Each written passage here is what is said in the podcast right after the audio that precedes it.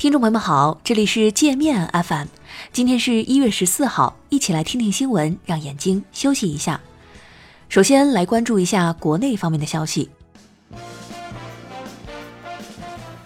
十一位江苏渔民因在海上捕鱼时打捞到了多个水下间谍装置，受到江苏省国安部门隆重表彰奖励。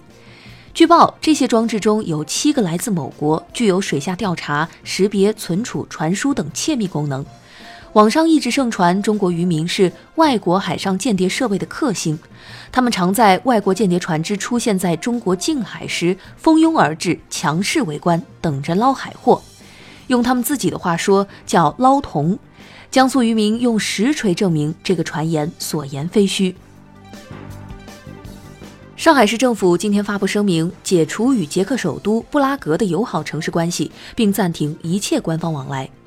声明说，布拉格市政当局屡次在台湾等重大问题上采取错误行动，公然挑战一个中国原则，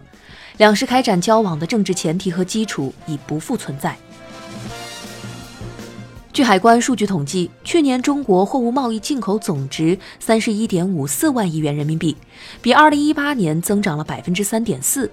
其中，出口十七点二三万亿元，进口十四点三一万亿元，贸易顺差二点九二万亿元，扩大了百分之二十五点四。国内首批新能源汽车面临退役潮，有车主五年前花十万多购买的 i e V 四，现在二手价仅三万元。有新能源二手车专家称，我国新能源汽车保值率比燃油车低很多，一般使用三年以上的新能源汽车保值率仅在百分之四十左右。据中央气象台预报，未来三天，西北、华北、黄淮、江汉等地可能有小到中雪，局部地区有大雪；西南、江淮、江南、华南有小到中雨，局部地区有大雨。其中，江汉、江淮还会出现雨夹雪。春节临近，开车回家的朋友们注意出行安全。青海西宁市区一公交车站地面坍塌，正在上下客的一辆公交车一头栽进了深坑，半个车身陷进坑里。事故已导致六人不幸身亡。事发时，多名路人参与施救，因站台二次坍塌掉进坑里，陷在了淤泥当中。深圳国企光明区建设发展集团管理层用公款大吃大喝，公司董事长被免职，当地纪委还将进一步追查。该公司八十多名管理层人员在五星级酒店述职后胡吃海喝，光茅台酒就喝掉了十六万元。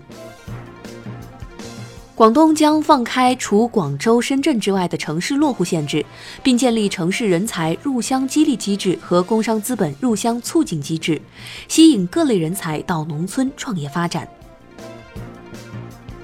搜狐重罚迟到员工，每迟到一次罚款五百。搜狐 CEO 张朝阳说：“市场剥削资本家，资本家就得剥削员工，必须让每个人的投入产出比最大化，企业才能生存。”接下来，我们再来关注一下国际方面的消息。美国财政部今天将中国从汇率操纵国名单中移除。美方是在去年八月初将中国列入汇率操纵国名单。美媒当时曝光说，美国财政部原本反对这样干，但顶不住川普的压力。据伊朗媒体报道，伊朗计划向被导弹击落的乌克兰客机和遇难者家属支付一到一点五亿美元的赔偿。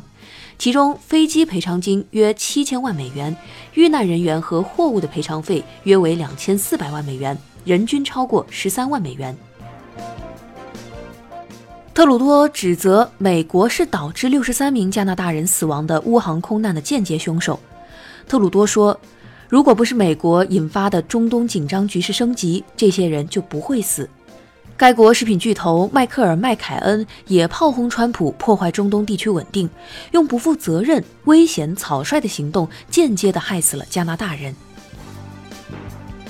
川普在美军是否撤离伊拉克的问题上狮子大开口，要求伊拉克赔偿数十亿美元的军费，否则不会走人，还威胁要制裁伊拉克。伊拉克议会高级官员反唇相讥，说美国把伊拉克打得稀烂，必须赔偿伊拉克两百亿美元。美国不断施压英国，称英国一旦引进华为 5G，美英两国情报共享合作将终结。英国军情五处局长帕克对此表示不满。他说：“就算英国允许华为进入其 5G 市场，英国情报机构也有信心相信这不会影响到情报的搜集和分享。”